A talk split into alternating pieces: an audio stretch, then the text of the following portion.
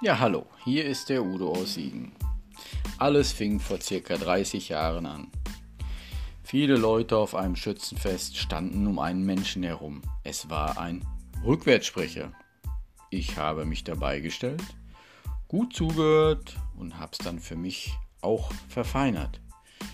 Ja, so hat es sich dann entwickelt und über Jahre habe ich dann immer mehr dazugelernt, es auf Geburtstagen ausprobiert so manche Sätze getestet, so wie zum Beispiel, das ist das Haus vom Nikolaus. Swal okin moff, swa sat se sat. Oder ich hab die Leute genervt mit Hola. Hola ist ja Hallo. War sehr, sehr lustig. Ja, so ging's dann immer weiter. Bald hört ihr wieder Neues von mir. Tschüss.